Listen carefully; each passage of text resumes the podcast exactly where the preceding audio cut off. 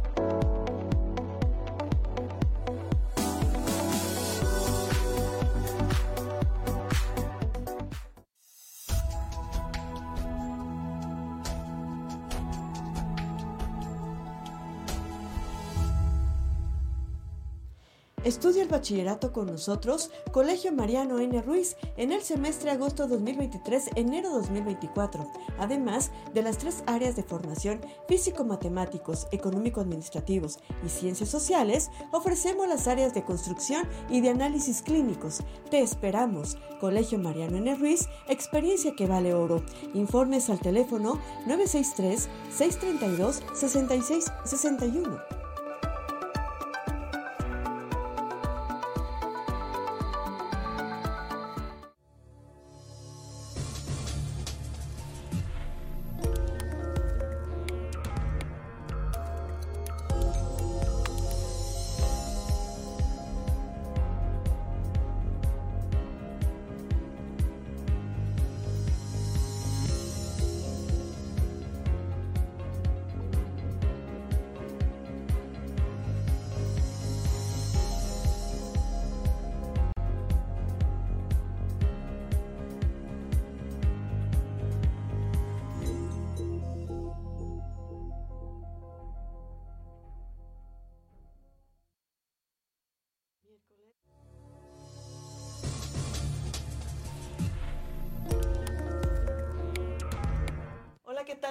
buenos días, amigas, amigos de Factory Comunicación Sin Límites, noticias desde Chiapas. Aquí su amiga Guadalupe Gordillo desde la ciudad de Comitán de Domínguez, Chiapas, llevándole la mejor información. Ya saben, nos salimos lunes y martes porque hemos estado, de verdad, llevando lo mejor para ustedes con respecto a transmisiones en vivo, algunos eventos importantes, pero estamos en, en el funcionamiento y adaptando la mejor tecnología para estar con ustedes más cerca, por supuesto, que es nuestro objetivo. Hoy es miércoles, miércoles 19 eh, de julio del 2023. Estamos ahorita sintiendo unos 18 grados Celsius, que también, pero les voy a decir que ahora sí sentimos un poquito de frío. Hay un poco de, viento, eh, de este fresco que se siente. Un poquito de frío, estamos tomando un tecito de limón caliente, ese té de limón de zacate que le llamamos aquí, muy rico delicioso. Estamos a 18 grados Celsius. Vamos a tener una máxima el día de hoy de 26, una mínima de 17. Y bueno, ya sabe, el bloqueador es súper importante, mantener la piel. Eh, eh, también es súper importante eh, evitar los rayos ultravioleta, ponernos el bloqueador y también hidratarnos, súper importante, porque ya sabe que estamos en esta cuarta ola de calor, pero que también hay lluvias, pero bueno, hay que cuidarnos siempre. ¿Qué le parece si le doy la información? Ya sabe, aquí desde la ciudad de Comité de Domínguez Chiapas estamos haciendo una producción a través de diferentes plataformas digitales, como es nuestro canal de YouTube Factory Comunicación Sin Límites, que es nuestra agencia de comunicación, bajo la producción y dirección del ingeniero Dina Ramírez. Y bueno, aquí su amiga Guadalupe Gordillo, tal como ya le había comentado. Y bueno, empezando con las noticias, más inversión privada para Comitán, lo que se traduce en más empleos seguros y desarrollo económico. Se inauguró en nuestra ciudad la franquicia Kentucky Fried Chicken, con la que se generaron 30 empleos directos y más de 100 empleos indirectos. A nombre del alcalde Mario Antonio Guillén Domínguez, la síndica municipal Gabriela Durán Flores agradeció a la iniciativa privada por invertir en Comitán y con ello contribuir al crecimiento de nuestro municipio. Así estuvo eh, muy bien la inauguración. No pudimos estar porque no fuimos invitados por la empresa, pero sí eh, estuvimos viendo, eh, salieron un montón de memes, eh, fue una gran inauguración y mucha expectativa causó para los ciudadanos y ciudadanas comitecas que ya fueron a comprar su pollo, ojalá lo disfruten porque sabemos que es delicioso, pero no olvidemos que nuestra economía local también recae en quienes ya llevan años pues este eh, cocinando y llevando lo mejor del pollo en diferentes versiones aquí en Comitán. No nos olvidemos que también hay que mover la economía, no hay que olvidar a nuestros ciudadanos y nuestras ciudadanas, a nuestro, que, que, que ellos también realizan esto para que no decaiga su negocio, sus emprendimientos. Por otro lado, Fíjese que el día de ayer, por la tarde, en la, ya en la noche más bien, acompañamos al Edil Comiteco. La Castalia va a proveer de agua a barrios y colonias de Comitán. Vamos a escucharlo. Muchos se me habían desesperado. No es de la noche a la mañana. Todo es esto también. Entonces, toda esta zona, los que están allá, Laureles, está el otro, eh, la Sanona, no, ¿cuál hay otro allá? Nueve estrellas. Betel, todos los de acá van a tener agua. ¿eh? Estos pues es una bendición, porque el único que sabía que había agua era Dios. Y hoy ahí están los resultados, ¿eh? ahí están los resultados para comentar. ¿Ibas a hablar? No, nada más pidiendo, o oh, el agua, todos queremos agua. Ya dijo usted que todos los barrios de por acá, nueve estrellas también estamos cerca de los lagos. Todos los de por, acá. A ver, quiero que me entiendan que este pozo abarca del bulevar para toda la parte que va. Tal vez se me olvidó decirle las rosas, todo les va a llegar agua. El agua que le, lleva, le llegaba a Belisario o a la Mariano, porque sí les llegaba agua también. No todo, no todo. Venía del Chubís, cruzaba toda la ciudad y tenía que, hoy ya no, hoy va a salir de acá, llega directo el pozo de la unidad y ahí distribuye. Entonces, con el agua que yo traía a Belisario, para que me mires pues. y yo traía a la Mariano y a la Tinajas, porque varios tenían agua, ya no va a llegar. Con eso voy a distribuir la parte del baño. Aparte el pozo de la Mariano, que llevo 150 metros y llego a la Va a ser otro, otra cosa exitosa para Con eso ya van a tener demasiado. Y vamos a activar el Estamos con usted, señor presidente. Gracias. ¿A partir de cuándo se creará ya todo este de agua? Ah, Arqui, ¿en cuánto tiempo lo tenemos equipado?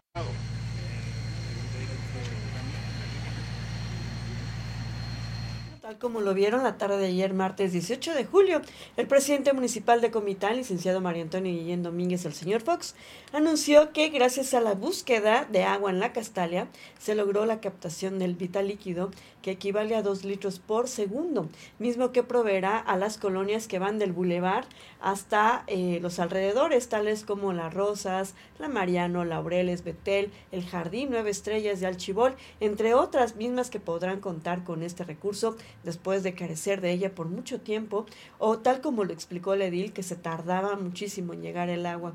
Y bueno, este pozo se equipará en los próximos eh, tres meses para poder brindar el servicio y ya que se tendrá que revisar también las tuberías, que recordemos que este sistema de distribución ya lleva más de 40 años en nuestra ciudad, igual habrá que ver cómo están, en qué estado están y que seguramente van a necesitar de reparación y ya que estarán en mal estado, dijo el edil, el edil también pidió el trabajo en equipo con los ciudadanos, primero que paguen y que se pongan al corriente para poder invertir desde Cuapam eh, en, esta, en esta estructura y también si se requiere de comprar tubos, pues que lo hagan para que eh, se pueda acelerar este proceso y, y, que puedan disfrutar del vital líquido tan necesario que es un derecho humano. En este evento también anunció la remodelación del hospital materno, mismo que recorrerá con los medios de comunicación el día de hoy y que fue inaugurado por el gobernador del estado Rutilio Escandón Cadenas, que estuvo ayer visitando varios espacios aquí en la ciudad de Comitán junto con el edil Comiteco. El edil también expresó su emoción por brindar las obras que Comitán requiere y al finalizar dijo, si el pueblo me ayuda, saldremos adelante, al mismo tiempo que anunció que seguirá la reparación de las calles. Y efectivamente, a las 11 del día aproximadamente, les vamos a llevar en vivo, en transmisión en vivo, este recorrido por el Hospital Materno Infantil. Vamos a ver cómo quedó por dentro, que bueno, el gobernador del estado ayer hubo eh, mucho movimiento a la ciudad de Comitán de Domínguez Chiapas porque visitaron varios espacios en donde el gobernador vino a inaugurar a, o a supervisar también la obra. Y también dijo que, por ejemplo, el Boulevard de las Federaciones, esta prolongación que va a llegar hasta Tenam, pues pidió que ya se acelere la construcción hasta Tenam, hasta la localidad de Francisco Sarabia, para que en diciembre ya esté lista y se esté inaugurando ese tramo que hace falta. Y bueno, así muchos lugares como la unidad deportiva, eh, pues la viejita, la que decíamos así, en donde ya vamos a poder tener acceso a ella también para hacer ejercicio y otros espacios que han sufrido y que han tenido una remodelación. Y algo que también es prioridad, tal como lo dijo el edil, pues son las calles, las calles que están llenas de baches, eh, muchas de ellas, y que va a seguir en la reparación de las mismas. Por otro lado, se llevó a cabo la entrega de calles con concreto hidráulico en el barrio de la Santísima Trinidad, en Simol, un edil, eh, bueno, eh, José Joel Altuzar Jiménez, o José Joel Altuzar, ha sido un presidente que también ha estado muy preocupado por sus habitantes. Y con presencia de habitantes del barrio de la Santísima Trinidad, representante del barrio, así como funcionarios municipales y la distinguida presencia del presidente municipal, el licenciado Joel Altuzar Jiménez, acompañado de su esposa, la ciudadana Male Gordillo, presidenta del sistema DIP municipal, esa, el día de ayer se realizó el corte de listón en la inauguración y entrega de calles con concreto hidráulico en el barrio de Santísima Trinidad. Esta obra es de gran beneficio para los que habitamos el barrio y es que en varios años no habíamos visto apoyo como este aquí con nosotros y en representación de todas y todos, señor presidente, le damos las gracias, manifestó así el beneficiario en representación de los habitantes del lugar. Y bueno, por su lado, el presidente municipal mencionó que seguirá trabajando junto al gobierno de la Cuarta Transformación, apoyando a las familias simolenses con obra pública, obras que sean eh, de beneficio colectivo. Y estas calles fueron construidas con concreto hidráulico y de manera integral, es decir, la instalación de agua entubada y drenaje sanitario al mismo tiempo que la eh, rehabilitación de las calles que mucha falta hacían. Vamos a una pequeña pausa. Esto es Factory News. Gente hermosa, nosotros somos Bronco y estamos muy contentos de vernos en vivo y a todo color. Amigos de Comitán de Domínguez, Chiapas, nos vemos este 4 de agosto en el Teatro del Pueblo. Bailemos y cantemos juntos. Nos vemos pronto.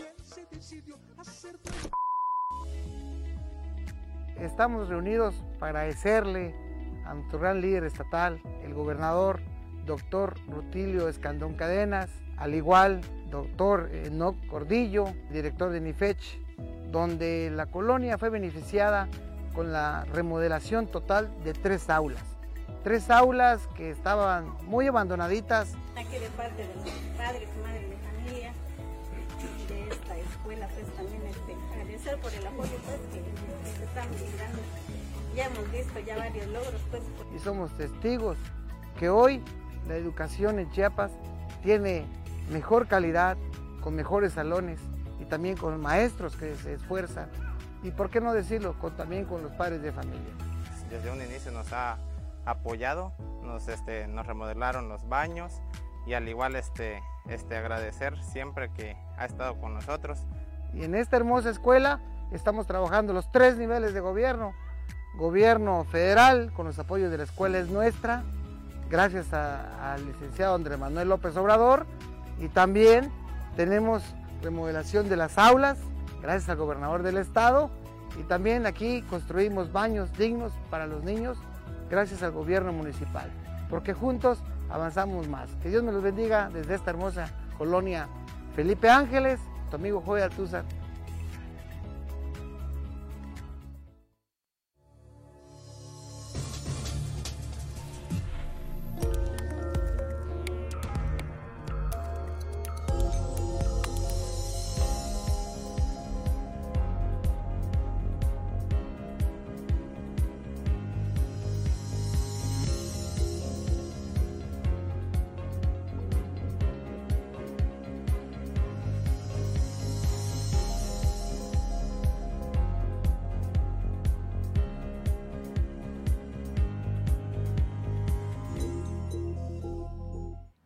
Nivel estatal, los restaurantes chiapanecos podrán habilitar espacios para fumadores. Los restaurantes en Chiapas podrán volver a habilitar espacios exclusivos para fumadores luego de que el decimocuarto Tribunal Colegiado en materia administrativa del primer circuito otorgó una suspensión definitiva del reglamento de la Ley General para el Control del Tabaco. Esta medida, que habría entrado en vigor el 15 de enero del presente año, fue objeto de controversia y ahora permite a la Cámara Nacional de la Industria de Restaurantes y Alimentos Condimentados, la, la CANIRAC, recuperar esta práctica. El presidente de la CANIRAC en Chiapas, Guillermo Acebo Bustamante, eh, pues destacó que esta noticia es positiva para los negocios que contaban con áreas exclusivas para fumadores. La reapertura de estos espacios permitirá contribuir al proceso de recuperación de la economía local. Como lo mencionamos anteriormente, este reglamento carece de medidas eh, efectivas para combatir el consumo de tabaco, pero sí ha tenido un impacto negativo en la industria restaurantera al prohibir la prestación del servicio y el consumo de alimentos o bebidas en zonas habilitadas exclusivamente para fumar, explicó el presidente. Y bueno, Acero Bustamante también subrayó que la unión de los empresarios de la industria restaurantera ha sido fundamental para hacer valer su voz y proteger los intereses del sector. La CANIRAC presentó un juicio de amparo contra el reglamento para defender los derechos de sus miembros y asegurar el crecimiento y desarrollo de la industria. La Cámara Nacional de la Industria de Restaurantes y Alimentos Condimentados argumentó que el reglamento eh, pues de, desalentaba a los comensales de asistir a los establecimientos gastronómicos. Y en el estado de Chiapas hay aproximadamente 22 mil restaurantes con una plantilla de personal que varía desde 4 hasta más de 50 empleados. La eliminación de espacios para fumadores podría haber llevado a una posible reducción en las ventas y afectar el empleo en el sector, ya que hasta diciembre del año pasado al menos el 20% de los establecimientos contaba con áreas exclusivas para fumadores. Y bueno, con la suspensión del reglamento, los restaurantes en Chiapas podrán adaptarse nuevamente a las preferencias de sus clientes y ofrecer espacios para fumadores al tiempo que cumplen con las normativas y regulaciones vigentes. Esta medida representa una oportunidad para recuperar la confianza de los comensales y dinamizar la industria restaurantera en el estado. Vamos a una pequeña pausa. Esto es Factory News. Y qué caro sale ese descaro. Esa frase feliz de los cuatro no tiene sentido. Porque al fin de cuentas sigo aquí vacío. ¿Qué tal amigos? Nosotros somos La Arrolladora. Para toda la gente de Comitán, Chiapas, vamos a estar con ustedes el 30 de julio en la Expoferia Internacional de la Marimba y las Flores. Vamos a estar ahí en la explanada cantándoles muchos corridos, cumbias y todos los éxitos de los amigos de La Arrolladora. Los esperamos. Yo cuando lo le preguntaba a usted que si sí iba a ser, lo hacía por un no por querer algo a mi favor o qué. Era que yo sabía yo que era una cosa que ellos habían anhelado mucho tiempo. Hoy nos da gusto que ya está pavimentada y que sí es escuchada la necesidad del pueblo, ¿verdad? Para darle mayor infraestructura y desarrollo a nuestro municipio. Si ahorramos ejecutamos el recurso del pueblo con honestidad, con transparencia, con cariño y con responsabilidad de un buen gobierno, siempre vamos a poder ejecutar obras. Hoy queda la historia para ustedes que cuando se quiere se puede. Hay que seguir trabajando porque esto es lo que necesita nuestro hermoso y bello municipio. Tenemos que ejercer el recurso del pueblo que es para el pueblo. Esta calle se midió, se hizo los balances y ahí está. Que Dios me lo bendiga a todos y muchas felicidades. Gracias.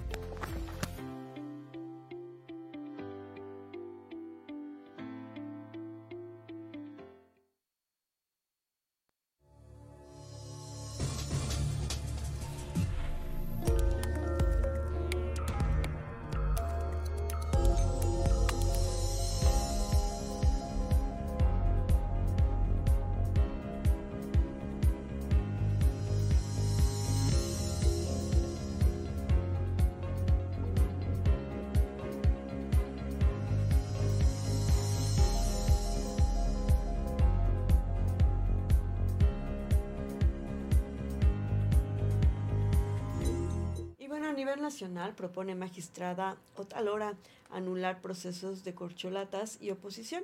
Frente al cruce de demandas, Janine Otalora, magistrada de la Sala Superior del Tribunal Electoral del Poder Judicial de la Federación, propone anular no solo el proceso del frente opositor, sino también el de Morena y aliados, ambos tendientes a elegir a un representante o coordinador de defensa de sus posiciones. Incluso en próxima sesión planteará a sus compañeros a traer los asuntos que actualmente investiga el Instituto Nacional Electoral y resolverlos directamente aquí en el tribunal. Si bien es poco probable que sus proyectos logren mayoría de votos, tomando en cuenta que ante este criterio en sesión eh, pues no fue secundada por sus colegas, el planteamiento es muy concreto.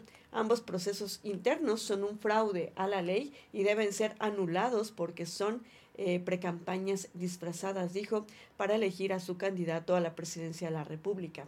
En un primer asunto, en respuesta a una queja del Partido del Trabajo, la magistrada recalcó su posición.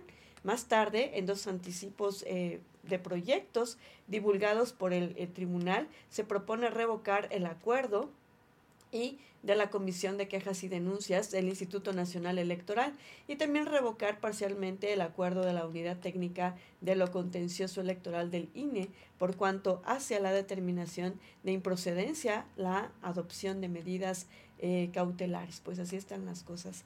Dentro del magistrado también, ya ven que hay gente que está en contra de todo lo que están haciendo estos partidos para elegir, ah, pues ahora sí que con el, junto con el pueblo, junto con los ciudadanos a nivel nacional, pues a los opositores que van a contender para ser presidentes, bueno, para buscar quién va a ser el candidato para buscar la presidencia en el 2024.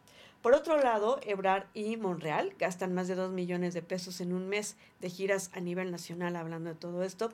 En el caso de Marcelo Ebrard, este desglose, eh, pues desglosó en su tabla de gastos una cantidad de 331.424 pesos del lunes 10 al domingo 16 de julio, que si este gasto se suma con el pasado, que era 385.509 pesos, dan un total de 716.933 pesos a lo largo del mes que llevan de visitas por toda la República Mexicana, mientras que Monreal declaró gastos del 19 de junio al 15 de julio por 1.399.464 pesos en total.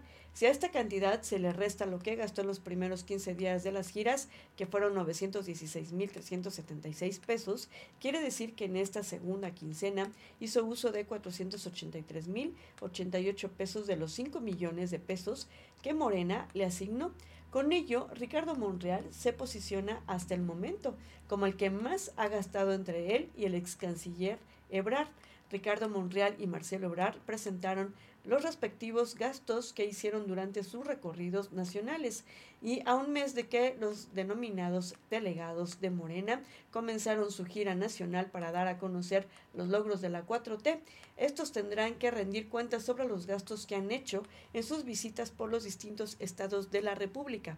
Hay que recordar que el Consejo Nacional de Morena estipuló el transparentar gastos como una de las reglas primordiales en el proceso interno del partido del partido Guinda para elegir al coordinador del Comité de Defensa de la Cuarta Transformación y a través de sus redes sociales, tanto Ricardo Monreal como Marcelo Ebrard publicaron los gastos que han hecho bajo la descripción de transporte, hospedaje, alimentos, gasolina, vuelos, y casetas. Pues así están las corcholatas. Habrá que ver los otros cuatro eh, que faltan, pues cómo van a transparentar sus gastos y cómo van a este mes de campaña. Y bueno, por otro lado, caso de Aitana no quedará impune, dice Zoe Robledo.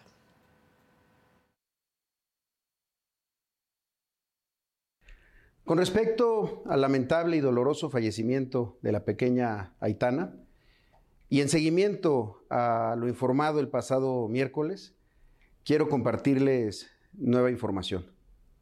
El sábado convoqué a sesión extraordinaria al Consejo Técnico del IMSS, es el máximo órgano del instituto. Ahí les planteé una serie de medidas de apoyo y de atención para la familia. Entre los acuerdos más importantes y que puedo compartirles están los siguientes. Atención médica, seguro de salud y acompañamiento psicológico permanente al núcleo familiar de Aitana, becas educativas para sus hermanos mayores de 17 y de 20 años, medidas económicas que atienden a la esfera afectiva y medidas económicas que atienden la esfera material. Por petición expresa de la familia, estas no las haré públicas. Además, medidas de no repetición y de memoria. Ya con estos acuerdos aprobados, el domingo viajé a Tinum, en Yucatán, para reunirme el lunes con el señor Patricio y la señora Karina, papá y mamá de Aitana. Ahí, en su casa, pude informarles personalmente de estas medidas, pude reiterarles las condolencias de todo el IMSS, pero también pude manifestarles mi indignación personal, como padre de familia, y con ellos, en persona, asumir compromisos puntuales. Desde el primer momento ha habido presencia de parte del Seguro Social a través de un grupo y un equipo multidisciplinario. Se han tenido varias reuniones con la familia, adicional a la comunicación personal que hemos mantenido. Durante esta visita, don Patricio, padre de Aitana, me dijo algo muy importante que tendré presente durante todo este proceso y quizá durante toda mi vida. Y hoy se los quiero compartir. Me dijo, póngase en mi lugar. Yo confío que si los resultados de las investigaciones le satisfacen a usted, que también es papá, y lo dejan tranquilo a usted, me dejarán tranquilo a mí. Si no es así, yo tampoco lo estaré. Tiene razón don Patricio, y así lo asumo. Tiene que conocerse la verdad sobre las causas del suceso. Tiene que haber justicia. Y bueno, tal como lo escuchamos, el director general del Instituto Mexicano del Seguro Social, Zoe Robledo, afirmó que el caso de Aitana, menor de seis años, que falleció el pasado 10 de julio en un elevador del Hospital General de Zona número 18 del Instituto en Playa del Carmen, Quintana Roo, pues no quedará impune, dijo, como director general se los digo, como se los dije a los papás de Aitana, aquí tenemos que dar con todos los responsables, tenemos que ir tope a donde tope y yo me aseguraré que reciban la sanción que en justicia les corresponde. Y en un videomensaje tal como lo vimos difundido en sus redes sociales, informó que el pasado sábado en sesión extraordinaria del Consejo Técnico del Seguro Social máximo órgano del gobierno, eh, pues se aprobaron diversas medidas de apoyo a la familia de la menor, que incluyen medidas de no repetición, memoria, atención psicológica permanente y de salud, becas educativas para los hermanos de Aitana de 17 y 20 años de edad, eh, así como en, medidas de atención en la esfera eh, afectiva y medidas económicas en la esfera material. Que por deseo de la familia pues no haré públicas, afirmó Robledo.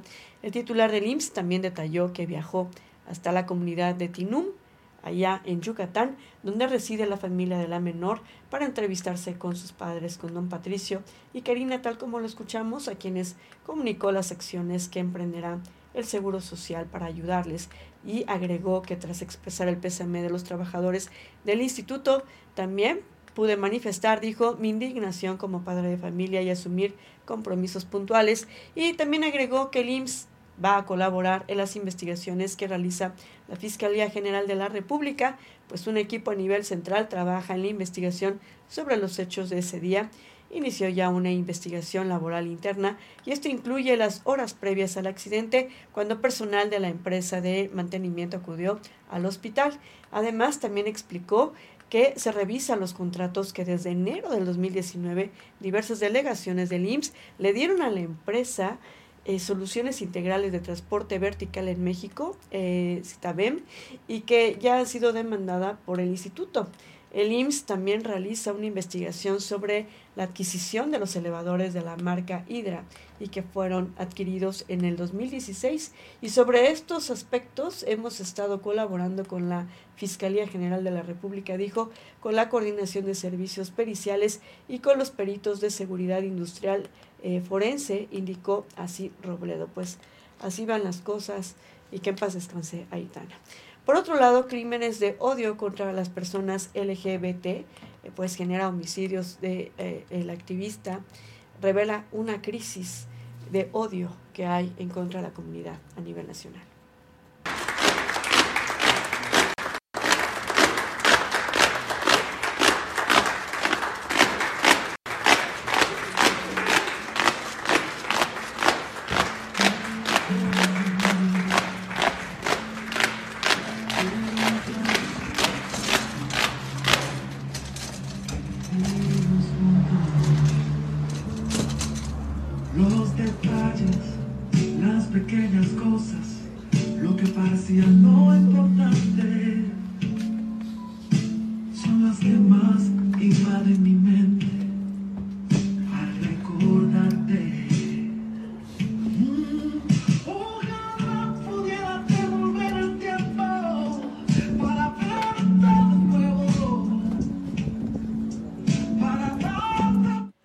Observatorio Nacional de Crímenes de Odio contra Personas LGBT condenó el asesinato del activista Ulises Nava, activista y defensor de los derechos de las personas de la diversidad sex- sexual, quien fue atacado con arma de fuego en Aguascalientes.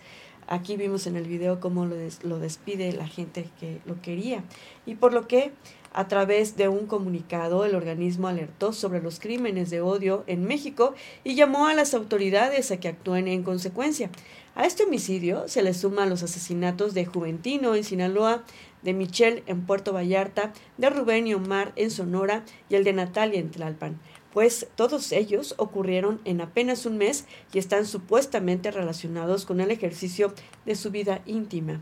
Exigimos a las fiscalías estatales, así como a, las subse- eh, perdón, a la Subsecretaría de Derechos Humanos de la Secretaría de Gobernación, acciones específicas para la investigación, persecución, prevención, sanción y reparación del daño, sentenció el observatorio.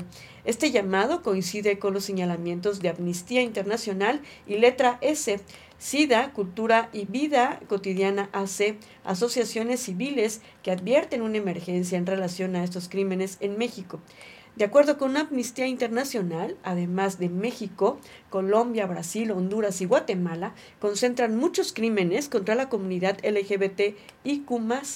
Asimismo, se concentran índices índices ele- elevados en discriminación en estos países, ello aún a pesar de los esfuerzos de sus gobiernos para prevenir la discriminación y violencia contra la diversidad sex- sexual. Y bueno, por su cuenta, Letra S señaló que en el 2022 se presentaron 87 muertes violentas contra personas LGBTIQ en México. Y bueno, al respecto señaló que la cifra va a la alza después de una baja considerable, pues en, mil- en, en el 2018 hubo 92 casos, en el 2019 subió a 117, en el 2020 bajó a 78 y en el 2021 se presentaron 79. Este 2022 reportaron o reportamos un total de 22 asesinatos de hombres gay, que equivale al 25.3%, y para los hombres gay estimamos una tasa de 4.2 homicidios por cada 100.000 habitantes. El asesinato de mujeres lesbianas representó el 12.6% con 11 casos, expresó así la Asociación Civil. Asimismo, esta se identificó a Oaxaca, Veracruz, Chihuahua y el Estado de México como las entidades más peligrosas para la comunidad de la diversidad, pues de los 87 casos en el 2022, esas entidades concentraron 37 muertes violentas a personas LGBTIQ+, 11, 10, 9 y 7 respectivamente. Acciones de gobierno, bueno, ¿qué pasa con el gobierno? En consecuencia, el gobierno de México ha impulsado políticas de visibilidad e inclusión de la comunidad, ello para que puedan acceder a espacios públicos sin que sean discriminados o violentados. Asimismo, se destacan refuerzos locales que atienden aspectos particulares como las llamadas terapias de conversión. A nivel federal, por ejemplo, se movieron las acciones afirmativas para la inclusión y representación en el Congreso de la Unión de Personas LGBTIQ. Con ello se garantiza una representación mínima en la Cámara de Diputados, esperando que los representantes promuevan la agenda de derechos especializada en la diversidad sexual. De tal motivo que eh, pues ahí Salma Luébano, diputada trans por Morena, promovió una iniciativa de reforma que modifica la ley de asociaciones religiosas y de culto público para eliminar el discurso de odio contra las personas LGBTIQ. Asimismo, el Congreso de la Unión aprobó una reforma para garantizar la seguridad social a parejas del mismo sexo. Esto quiere decir que con esta iniciativa se garantiza la atención médica, la pensión por viudez y el apoyo en caso de orfandad para los beneficiarios de estos matrimonios. Y respecto a los esfuerzos locales en el Congreso Local de la Ciudad de México, se promovió la ley para el reconocimiento y la atención de las personas LGBTIQ eh, un decreto con 43 artículos y 12 transitorios para rediseñar otro ordenamiento, pues reordenamientos locales para garantizar el respeto a la integridad, tanto física como emocional y mental de las personas de la diversidad. Y bueno, Finalmente, en la Ciudad de México también se promovió una iniciativa que tipificaba como delito las terapias de conversión y las clasificó como un acto que atenta contra la voluntad de la persona y el libre desarrollo de la personalidad e identidad, pues tratan a la diversidad sexual como una enfermedad. Pues entonces, pues que no nada más quede en, en el centro de la República, sino que también se promueva a nivel nacional. Pues así están las cosas.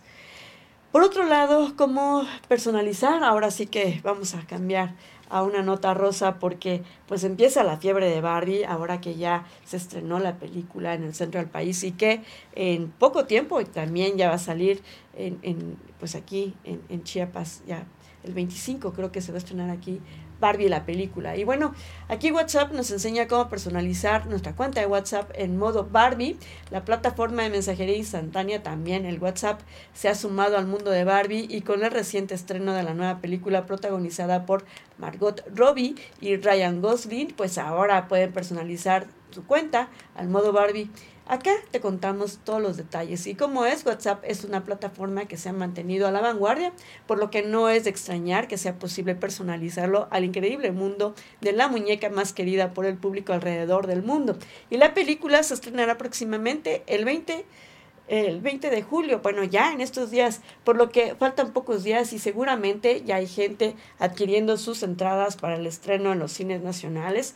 Espero que no se termine la pintura rosa, ni los esmaltes, ni todo rosa, por lo que es momento de ir corriendo por las tuyas o bien esperar unos días y verla con más calma. La película, por supuesto.